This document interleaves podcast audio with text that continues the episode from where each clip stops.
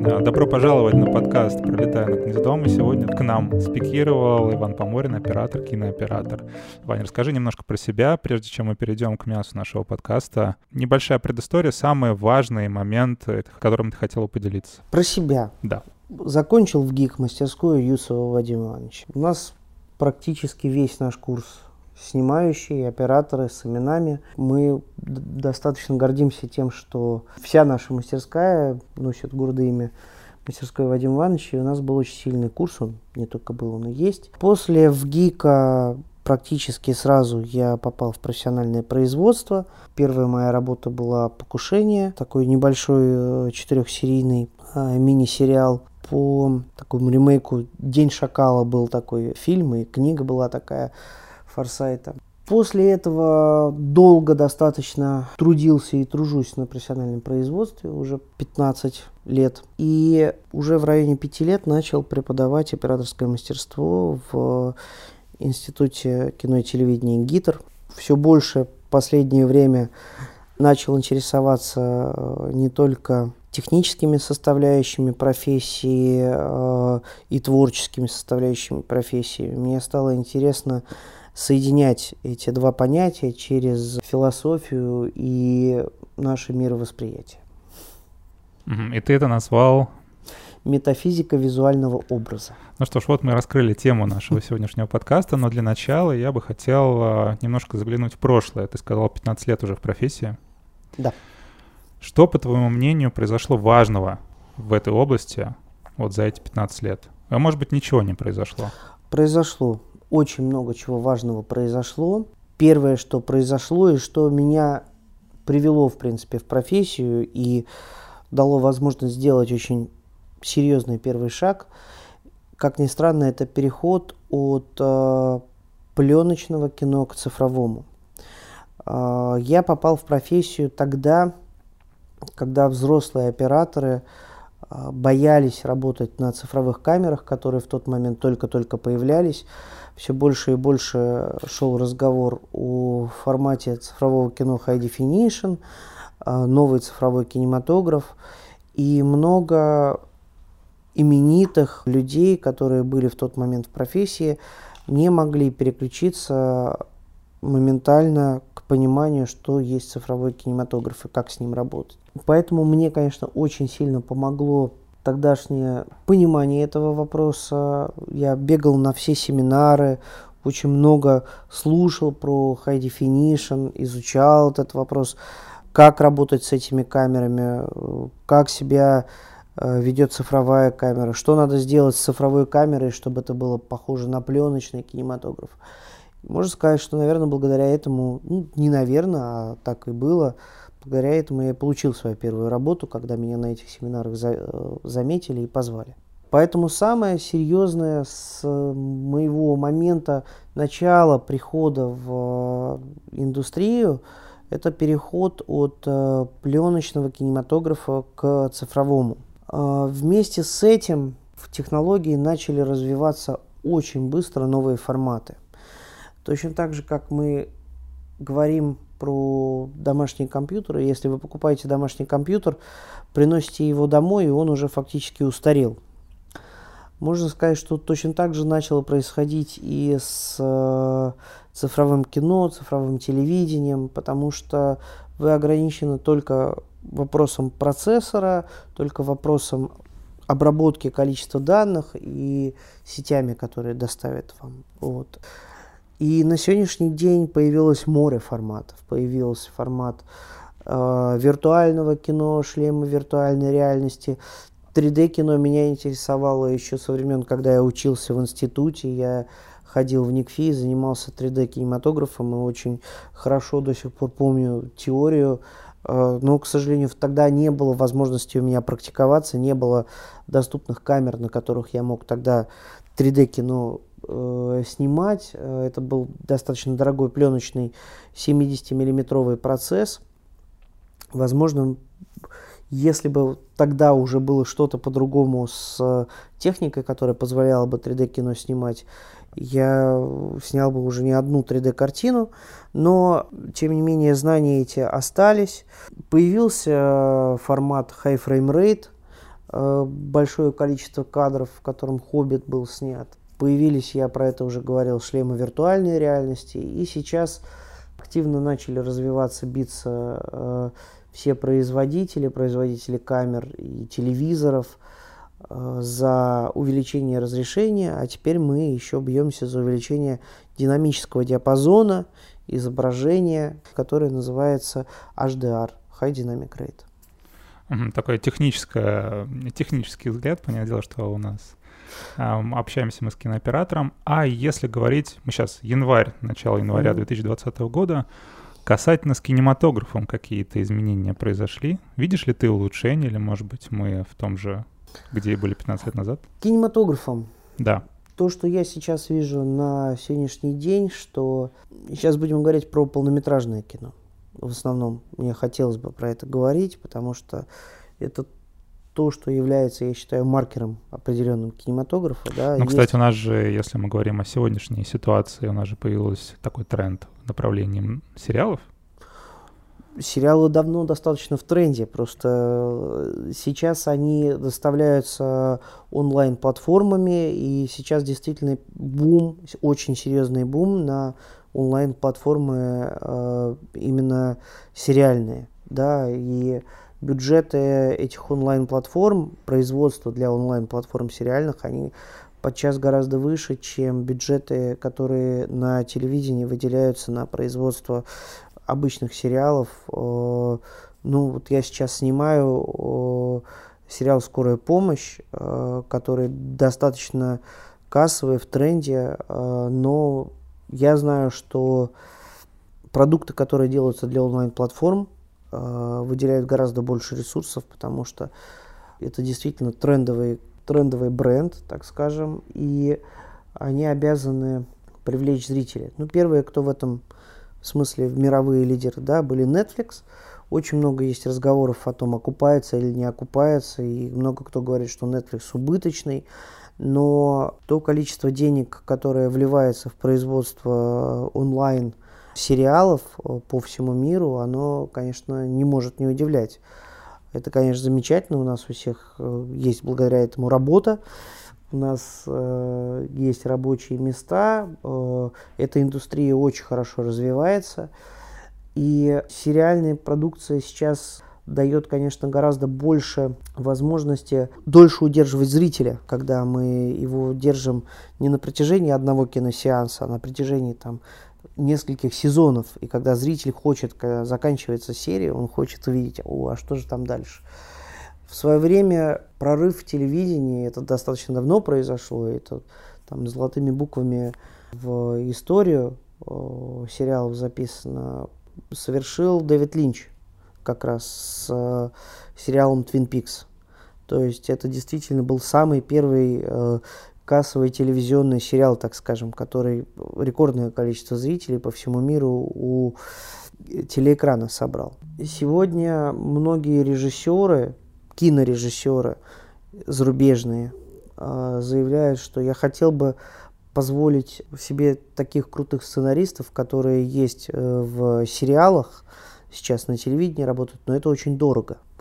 И вообще сегодня прослеживается, конечно, очень серьезная борьба между телевизионным продуктом и кинопродуктом. Все режиссеры, такие как Спилберг, Тарантино, стоят очень четко на своей позиции, говорят, что нет, вот Netflix это не кино, мы это кино, а это совершенно другое.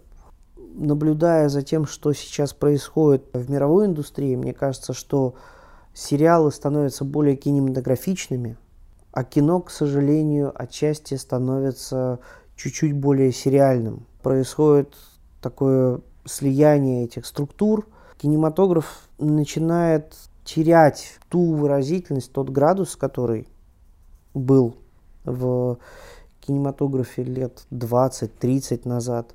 И все больше превращаться в такой не слишком интересно рассказанный Аттракцион? Аттракцион. Э, но совсем грустно, когда в этом кино нету и аттракциона. Например, когда снимается продолжение Breaking Bad, которое все очень любили и очень за этим сериалом наблюдали.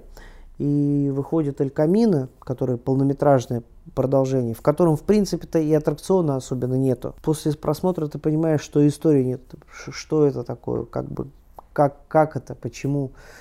И ты понимаешь, что это какая-то совершенно средняя серия э, сериала причем не самые выразительные, потому что каждая, каждая серия сериала Breaking Bad это была достаточно выразительный аттракцион. Там было очень много э, действительно художественных находок и сценарных, и режиссерских, и операторских, и, и актерских. На сегодняшний день происходит вот такая интеграция. А если мы говорим про российский кинематограф, то мне кажется, что пару лет происходит очень серьезный взлет – Mm-hmm. Серьезный взлет и того, что кино в кинотеатрах э, начало практически собирать 20-25% э, кассовых сборов от э, мирового проката. Ну вот, вот я недавно узнал новость, что «Холоп» собрал 2 миллиарда. «Холоп» 2 я, миллиарда. Я когда услышал, думаю, ну... «Холоп» собрал 2 миллиарда, приближается к третьему и говорят, что он соберет. И вот вообще все работы, которые кинотеатральные, которые выходили Э, в этом году, после Нового года, вот в 2020 году, в самом начале, они очень хорошо сделали кассу кинотеатров, и это практически 20% от проката э, кинотеатрального, это очень большое достижение, действительно очень хорошее достижение. Ну, кроме этого, мне кажется, что есть ставка, большая ставка и очень хорошая ставка на патриотизм, который э, действительно является очень хорошим драйвером сценарным. И мне очень понравились прошлогодние картины, поза-поза прошлогодние картины и «Салют-7», «Время первых», и движение вверх. Мне кажется, что это очень серьезные э, работы. Их приятно смотреть, осознавая себя частью российской нации, да, э, понимая, что да, это часть твоей истории, ты э, часть истории этих людей. Мне кажется, это то, что было прекрасно и очень серьезно выражено в советском кинематографе. И мы, учась еще в институте, мы понимали, что мы э, это очень теряем. Когда наш мастер по документалистике Арцулов Олег Константинович показывал нам старые свои работы, ну, которые были сделаны в советское время, э, пятилетка, нефтяники, это, это, конечно, да, существовала э, определенная политическая, коммунистическая окраска в этом, но это было так выразительно, и это так звучало, и портреты, которые возникали на экране, сделанные не при помощи грима, не при помощи компьютерной графики, чего-то еще, они были очень сильно выразительные, и было видно, как у этих людей горели глаза, было видно действительно, что э, каждый работник был увлечен э, своим делом, а когда среди такого э, кино про пятилетку, ударники, еще что-то возникала лирика в середине картины, заседание, заседание, потом возникал кадр, прерия цветущая в цветах, значит, труба нефтепровода, и вдоль этой трубы нефтепровода идет девушка в венке из э, полевых цветов. И, и вот в степь пришла весна. Ты просто вот так вот, у тебя отваливалась челюсть, думаешь, как так? Неужели такие вещи э, делались? В советском кинематографе, конечно, за счет определенных идейных вещей э, было очень много чего выразительного. И кинематографическая оппозиция в то время тоже делала очень много чего звучащего, да, Например, э, Андрей Тарковский не мог бы существовать тогда, если бы Госкино того времени, лидеры понимали, что да, оппозиция в кинематографе тоже должна существовать. Хотя это не агитское кино, да, но это было важно, что весь мир видел и такой кинематограф. И мне кажется, что когда существует потребность у государства в популяриза... в потребность государства в таком агит-кинематографе, скажем, потребность у государства в патриотическом кино. Эта потребность на самом деле существует и у зрителя, потому что мы достаточно давно потеряли нашу общую какую-то большую идею, и люди хотят за что-то схватиться и сказать, да, давайте вместе сделаем это, давайте мы придем к какой-то цели. Люди очень изголодались. быть э, сами с собой, люди очень э, изголодались как бы существовать сами по себе и выживать. Людям всегда э, хочется объединиться в общество и двигаться куда-то вместе. И кинематограф такие вещи дает возможность сделать.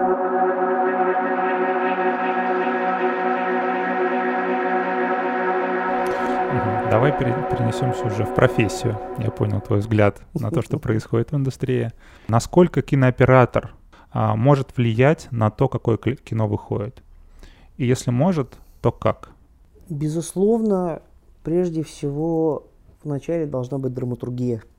Угу. Да?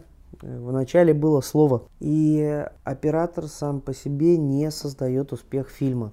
Оператор сам по себе, как бы он красиво не снял бы, не сделает красивым изображением хороший фильм. Люди в кинотеатр идут или включают телевизор за тем, чтобы сопереживать персонажам картины. Нам всегда интересно подглядывание. Кинематограф, он это о подглядывании. Нам не интересно смотреть за собой, нам интересно подглядывать за э, другими людьми. И кинематограф дает такую возможность. Поэтому, конечно, первоочередно это сценарий и режиссура. Вопрос, насколько оператор э, может раскрыть этого режиссера и насколько оператор может раскрыть этот сценарий. Если там есть драматургия, если у режиссера есть видение этой истории, хорошее, ярко выраженное, тогда да, тогда оператор может привнести очень много чего в это кино. В бизнесе все очень просто. У тебя есть некая дельта. То есть, если ты приносишь дельту, пришел в бизнес, бизнес получил какой-то плюс, ну, это может быть условная uh-huh. дельта, то мы легко можем оценить. Твоя ценность, вот тебе цена. В случае с кинооператором, ты говоришь, много при, привнес. Где эта дельта, когда я могу сказать, что вот это кино без этого кинооператора был бы другим? Что в этой дельте, в чем ценность будет кинооператора непосредственно, по твоему мнению?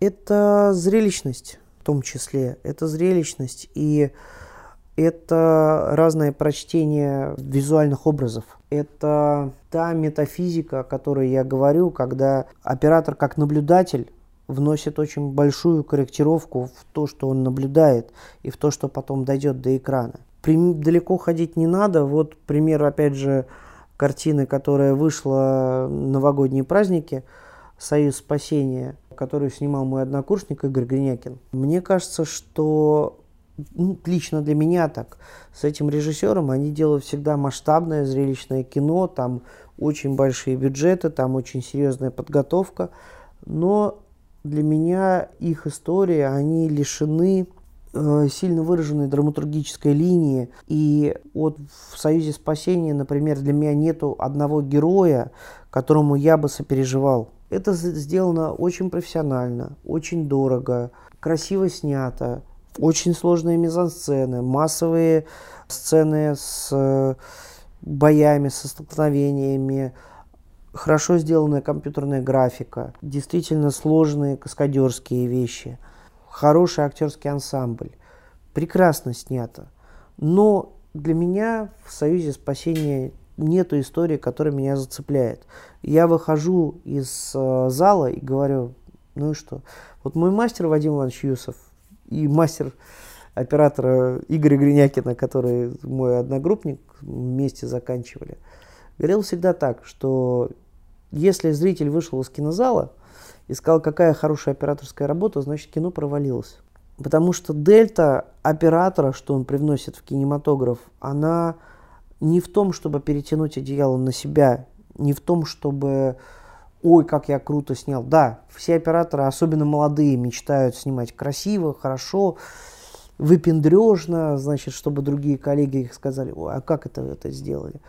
Но в какой-то момент ты понимаешь, что важно, чтобы получилось финальное произведение. Важно, чтобы это кино имело очень серьезное влияние на зрителя – и какие-то вещи, они не первоочередные. Для того, чтобы оператор привнес эту дельту, изобразительную, выразительную, это должно быть нужно еще и режиссеру. Режиссер, если понимает, что он делает акцент на раскрытии этой истории с, виз с визуальной точки э, зрения, ему нужен визуальный ряд. Тогда да, тогда это сработает. Тогда складываются там демы, и у оператора зеленый свет, и он будет привносить, привносить в кино. И это будет не во вред этой истории. Он не перетянет одеяло на себя. Одновременно оператор должен уметь донести свою позицию и заинтересовать, конечно, режиссера. Он должен хорошо уметь рассказать и донести, что он может привнести в это кино. И почему это должен быть не прием ради приема, не портрет ради портрета, а что это дает для образа, созданного в этой истории. Режиссеры это очень хорошо считывают, очень хорошо чувствуют. И вот тогда, да, тогда усилия оператора, они будут видны на экране. Ну, то есть, получается, важным моментом, как я вот, что я услышал, что первый оператор не должен быть эгоистичным человеком, потому не что должен. он понимает, что он всегда идет за, да, за режиссером, за идеей, пытается ее усилить. Это важный момент. И второе, он э, должен быть хорошим переговорщиком. Конечно. Потому что когда ты сидишь с режиссером, условно разбираешь условно, читку, и начинается переговорный процесс, а как ты это можешь сделать, как мы можем это показать, правильно? Конечно. И третий момент — это работа с изображением. Вот давай теперь поговорим непосредственно об изображении. Ты говорил про метафизику. Как я могу это лучше изобразить? Ну, вот эта фраза прозвучала, еще прозвучало слово метафизика. Давай их так. вместе как-то а, составим. А, наверное, начать надо с общего вопроса. А как вообще лучше изображать? Когда люди, когда людям лучше? Вот расскажи, что касается этой темы. Это очень емкий вопрос. Мы попробуем его немножечко раскрыть 10 сегодня. Минут. 10 минут. Это очень емкий вопрос. А, вкратце, мои мысли, связанные с метафизикой, таковы, что когда-то в, на заре кинематографа, когда существовали первые фильмы Люмьера, братьев Люмьер, это было уже э, очень выразительно и привносило кучу эмоций зрителю. Но это было ново еще. Да, это было ново. С тех лет много что изменилось в кинематографе. Появился цвет, широкий экран, звук. Контент начал по-разному доставляться к нам через телевизор, сейчас через мобильные устройства. Появились шлемы виртуальной реальности, 3D-кино. Сегодня High Dynamic Rate, про который мы как бы так много говорим. И меня стало интересовать где же тот предел, что надо зрителю в технической составляющей, для того, чтобы он сказал, о, да, вот это вот максимальное разрешение, это максимальное качество, которое, которым я как бы вот насладился. Вот я посмотрел на это кино, и это кино мне принесло максимальное удовольствие. Мне кажется, что на сегодняшний день можно рассматривать это и как определенный наркотик, который постоянно зрителю подбрасывается, он уже насладился, значит, существующим, существующим качеством таким-то. Да, мы можем говорить, что существует маркетология, да, надо продать больше телевизоров. Ну да, это как с айфонами. Только да. выплатил кредит за 10 а сразу да, 11 вышел. Сразу 11 вышел. Все нормально, это понятно, заложено в Именно про это я говорил, что когда мы перешли в цифровой кинематограф, это стало более доступно манипулировать вот этими понятиями, менять форматы, привносить что-то новое. Но все-таки, как бы, где та техническая э, степь, э, где тот технический максимум, который нужен зрителю действительно, и нужно ли ему вот такое качество, нужно ли ему high frame rate, нужно ли ему 3D кино, для того, чтобы он получал наслаждение от э, визуального образа кинематографа. Э, можно привести пример пейзажа на лужайке, завтрака на лужайке. Мы можем на лужайке сидеть завтраком на простыночке, пить вино, есть хлеб, э, есть сыр и получать от этого наслаждение, слышать, как поют птицы. Это одно ощущение.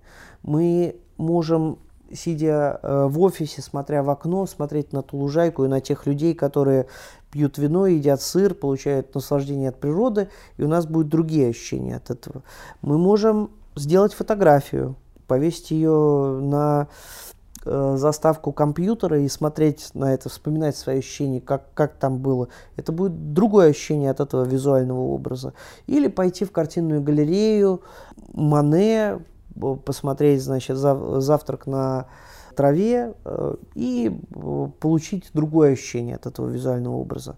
Какую бы мы хорошую фотографию не сделали, какое бы мы хорошее видео это завтрака на траве не сняли, с каким бы разрешением мы бы сняли бы это там high frame rate, 3D, HDR, у нас может быть не, не будет такого сильного ощущения, как мы будем смотреть на живописную работу Мане, где все с технической точки зрения размыто, не резко, нету фокуса, потому что это импрессионист, все в каких-то пятнах, но ощущенчески мы будем абсолютно другое получать от образа, абсолютно другой градус. А если мы вообще посмотрим на эту картину и нам захочется уехать на природу, мы сядем, разложим, значит, простынку, вино, хлеб скажем, о, вот, вот о чем это было. Почему я смотрел на эту фотографию все время в телевизоре и ходил в кино, э, чтобы получить ощущение от этого образа. Хотя вот, надо было просто уехать на природу и глотнуть глоток воздуха. Это то, о чем э, я много рассуждаю в последнее время, и то, о чем я думаю с точки зрения метафизики создания образа. Оператор, конечно, он является определенно, он является фильтром вместе с режиссером, потому что режиссер тоже решает очень много, что для его кино должно быть, что для его кино не должно быть. В свое время Александр Георгиевич Рыбин, оператор, говорил о том, что в операторской профессии не может быть плагиата. Что если ты попытаешься один в один создать тот же самый образ на экране, он все равно не будет тот же самый. У тебя будут много элементов, которые всегда вносят определенные поправки в то, что ты получишь в финальном образе. Есть такой фотограф Нельсон Адамс, которого очень много лет пытаются копировать потому что э, его пейзажи, которые он делал на форматной камеры, есть целый ряд поклонников, которые пытаются в то же время года, в тот же день а, по GPS-координатам выставляют точки съемки, получить те же самые фотографии, которые были у него, на той же самой технике. И это все равно что-то не, что не то. Тоже ко мне когда-то приехал товарищ один э, в Питере, когда я сидел на цветокоррекции, и пришел, сказал, говорит, Иван, вы знаете, я вот посмотрел видео на Vimeo одного автора, я сделал все точно так же, как он сделал. Я купил такой же фотоаппарат, такую же оптику, такой же Mac, такой же, такую же программу цветокоррекции, но почему-то у меня не получается такие же картинки, как он делал. Я говорю, ну, наверное, дело не в, не в, не в технической составляющей, да, а дело в том, что вы делаете, вы создаете перед камерой. А, можно говорить, что можно снять что угодно на консервную банку. И это правда. Действительно, можно поставить консервную банку, за ней разместить фотопластину или матрицу и снять э, и кино, и фотографии, что угодно. И, кстати, это очень модно. Сейчас звучит фотограф, который Формулу-1 фотографирует на камеру, которой больше 100 лет. А, его снимки прям действительно очень выделяются из массы того, что есть. Ну, как я понял, извини, что прерываю, что вот ты сказал про Мане, вот если да. возвращаться, сказал про автора, то очень важен э, сам автор. То есть не столько важна его работа, сколько сам автор, правильно? Конечно. Это один, что я, ну, так я сейчас наблюдение, которое Конечно. делаю за твоими. Возможно, ты ну, еще какие-то сделаешь выводы, поправишь меня. Это первое, то есть важен сам автор. То есть даже как картина на точно написанная копия Мане, это все равно уже будет не Мане. Не Мы по-другому будем не э, воспринимать ее. Даже э, неважно, какая будет цена у этой картины, важно, что она на нас будет по-другому действовать. То есть вот это какой-то плацебо-эффект, это один момент. И э, даже вот сейчас выходит картина 1917, это снятая Сэм Мендес режиссер и Роберт Диккенс Диккенс, по-моему, оператор. Да. То есть получается технически, вот что, что меня сейчас волнует, вот технически снятое кино, картина, также повторенная в копии, она же будет по-другому восприниматься, если мы говорим об операторском мастерстве. Абсолютно. То есть важен, э, важен э, личный бренд. Давайте уж говорить своими именами оператора. Важен и личный бренд. И, и второе, угу. как я понимаю, еще такое наблюдение, контекст важен. абсолютно. Очень сильно, да. И насколько вот, э, какие, может, да, к чему еще? Может, еще какие-то есть элементы, которые можно определить вот в этой метафизике, что еще важно? Важен автор как наблюдатель. Авторы, давайте скажем так. Потому что кинематограф – это не один автор. И вот из-за этого надо быть переговорщиком, из-за этого надо находить общий язык с режиссером, со сценаристом и с художником. Это то, почему два года назад я очень активно ударился в живопись, взялся за кисточку – мне захотелось делать то, что визуальное искусство, которое будет зависеть только от тебя, как от одного автора. Даже в отличие от фотографии, там не будет э, фотолаборатории, которая будет печатать тебе фотографию, не будет пленки, которую ты проявил, не проявил. Да, будет производитель красок, который, значит, сделал, но все-таки в основном это практически исключительно твоя работа, а, твое авторство как одного автора. В кинематографе много авторов. Оператор, визуальная часть, которая зависит и от режиссера, и от продюсера, который будет давать или не давать деньги на такое производство, будет давать или не давать возможности на то, чтобы сделать это в визуальном произведении. Контекст, да, контекст это драматургия. Я очень люблю такое упражнение давать своим студентам. Они снимают одну и ту же историю. По Курту Ванегуду я в свое время это первую, как первую работу делал в институте э, «Дары волхвов». Очень простая история, очень короткая. И на ней люди очень хорошо учатся и чувствуют, что да, я вижу так, я вижу так, я вижу так. Одна и та же история, одни и те же вещи, но они получают абсолютно разные результаты. Есть еще более простое упражнение, с которого я тоже начинаю. Говорит, вот снимите мне яйцо. Вот сделайте фотографию или видео в разных заданиях по-разному делаю, просто снимите яйцо, чтобы оно было как бы выразительное. Казалось бы, предмет, камера, абсолютно разные кардинальные результаты у всех. Вот что как бы есть автор. Так, но я еще тогда выделю еще один параметр метафизики. Это некий смысл, потому что в одну и ту же картину, в то же самое яйцо можно вложить э, разное видение, правильно? этот смысл я и называю контекстом. Контекст. А, это да. контекст. Это мы, угу. okay. это мы, как бы, я для меня это и существует как контекст. И у каждого автора существует, естественно, разный, кон, разный контекст. Кстати, интересно, это тоже часть метафизики, что и у каждого зрителя существует этот разный контекст. Угу. И каждый зритель, пропуская через себя, а, воспринимает это произведение в разном контексте. Контекст с точки зрения перевода из языка, когда у тебя языковые формулы формулируются в образах в твоей голове, он проще для каждого человека, нежели, хотя работу более сложную ему надо э, для этого задействовать, он проще, нежели чем воспринимать произведение, которое мы показали на экране, особенно если он эту литературу знал. И если это очень большой как бы, показатель того, что у каждого автора разный контекст. Очень много людей не согласны с трактовкой там, «Властелина колец», э, «Войны и мира», которые не видят этой литературы, э, которую они считывали на экране. Литературный контекст, он вообще по другим законам э, существует.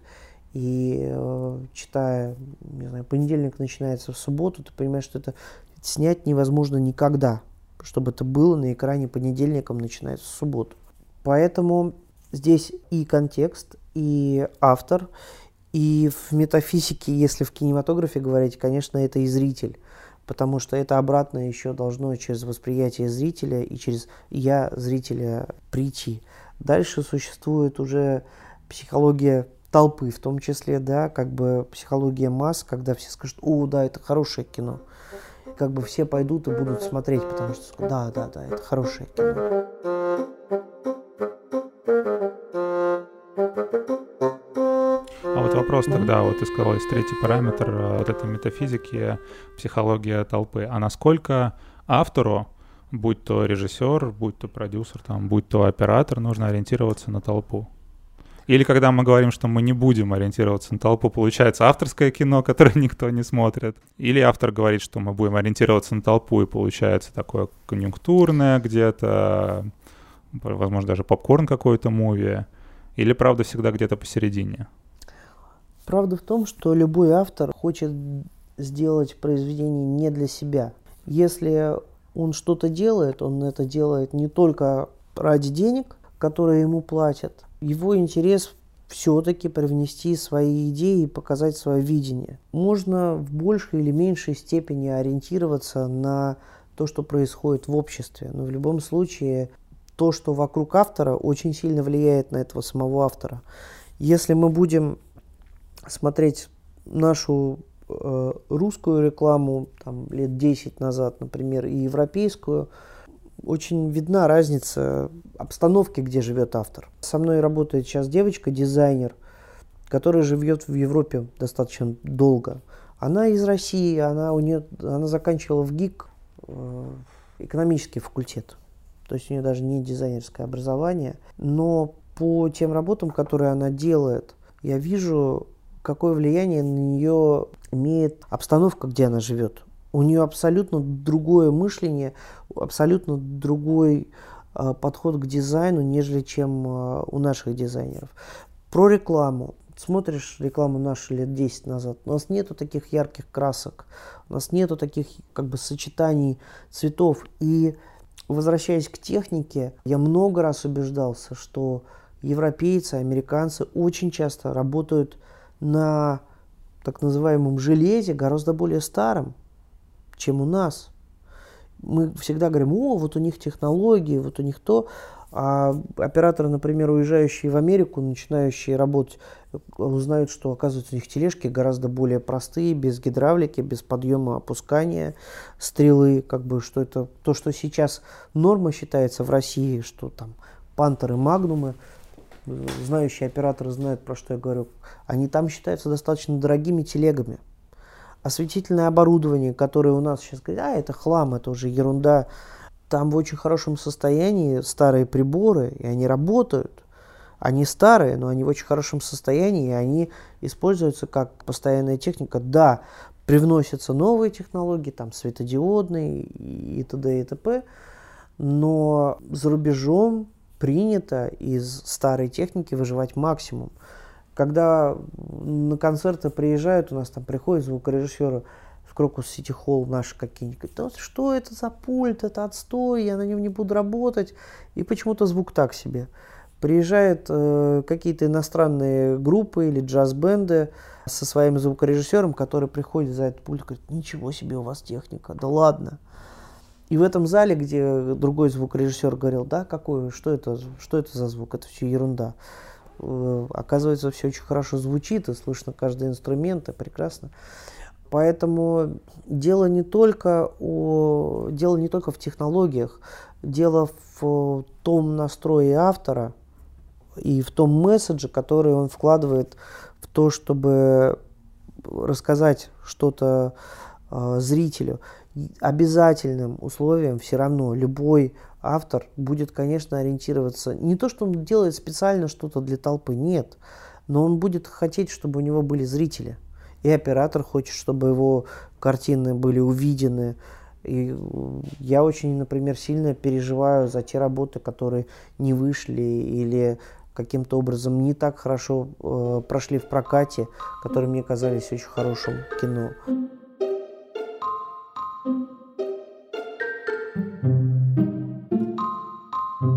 Может ли и стоит ли, самое главное, кинооператору искать свой язык? Обязательно. А Обязательно. Вот, а вот расскажи, как тогда? Обязательно каждому кинооператору нужно искать свой язык. И свой язык ищется путем, в начале, путем подражания. Если это студент, я это очень хорошо помню по себе и очень хорошо сейчас наблюдаю по э, своим студентам, которых я учу. И по молодым операторам даже, которые не учатся в киновузах. Первое, что всегда подражание. Я хочу быть как тот-то. Я хочу быть как тот-то. Конечно, это вопрос, что, естественно, оператор, которому он подражает, будет очень сильно влиять э, на оператора, который пытается подражать более именитому оператору. Ну да, мы все выросли на чьих-то плечах, стоим на чьих-то Но плечах. Прикол в том, вот это тоже как раз метафизика, в том, что пытаясь скопировать кадр один в один, который был как у Старара, или пытаясь скопировать кадр, который был один в один, как у Диккенса, у него все равно не получится. Будут какие-то индивидуальные мутации. Будет очень много индивидуальных мутаций. И человек будет удивляться, какое количество индивидуальных мутаций у него этой цитаты произошло. И сначала он будет пытаться подражать, он будет пытаться технически сделать так же, как было там. А потом, если человек умный, он начнет выделять свои сильные стороны какие-то и чувствовать, что близко для него. То есть замечать вот эти какие-то мутации, да. выделять из них что-то да. интересное. Да. Угу. Ну вот, опять же, мой любимый Дэвид Линч говорит про то, что идеи – это все. А, если вы поймали идею, если вы ее развиваете, значит, она будет реализована потому что идея – это основное.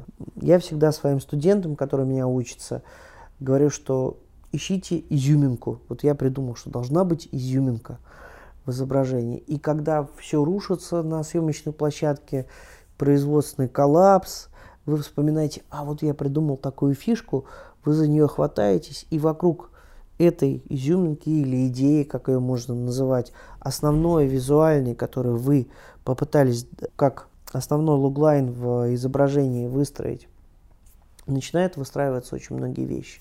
И когда вы начинаете чувствовать, что да, вот это мое, это становится вашим визуальным языком. Плюс, если мы говорим о самом-самом начале образования, да, э, все художники, фотографы, операторы учатся сначала правилам композиции, правилам золотого сечения, композиция треугольник, рембрандтовский свет. И мы сначала тренируемся на гипсах, делаем одно и то же вроде бы, да, добиваемся такого классического результата. А автор становится автором, когда он эти законы, начиная... Сначала он про них перестает думать, они становятся частью его органического восприятия этого мира, потому что на самом деле эти законы есть не что иное, как расшифровка того, как мы это воспринимаем, да, это физика, да, которая описывает, что надо делать так, так, так, так, так. А метафизика – это то, что идет дальше и глубже физики. То, что говорит, да, правило золотого сечения, треугольник, э, освещение такое, такое, но, может быть, это скомпоновано по-другому, и это все равно будет иметь влияние на зрителя. Метафизика, она всегда задает больше вопросов, чем академическое вот это образование. Но для того, чтобы углубиться в эту метафизику, для того, чтобы быть как автором, нарушающим эти законы, композиционные, освещения, цветовые, ты должен сначала хорошо прочувствовать и понять природу того, как это формулируется, как, как это выстраивается, что это есть в, в консерватории, назовем, да?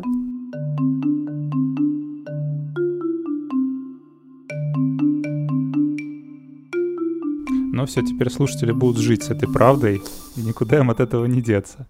Расскажи, пожалуйста, ты упоминал в течение нашего подкаста такое понятие, как HDR. Ну, и мы да. знаем, что ты сейчас этим занимаешься. Расскажи немножко про, про этого нового зверя, что, зачем, почему?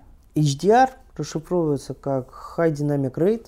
Собственно, это новый формат, за которым сейчас, я думаю, на несколько лет закрепится очень плотно будущее, потому что все производители контента поняли, что просто увеличение разрешающей способности, которое дает возможность новые процессоры, э, новые телевизоры, новые матрицы уже не приносят такого прироста качества, как э, другие факторы. Зритель гораздо сильнее реагирует на увеличение цветового охвата, которое было бы ближе к его естественному восприятию. Зритель гораздо сильнее реагирует на увеличенный динамический диапазон – за счет увеличения яркости точки белого, за счет более глубокого черного, мы, можно сказать, этим форматом приближаем зрителя к более естественным условиям э, его восприятия в среде живой, да, то есть вот мы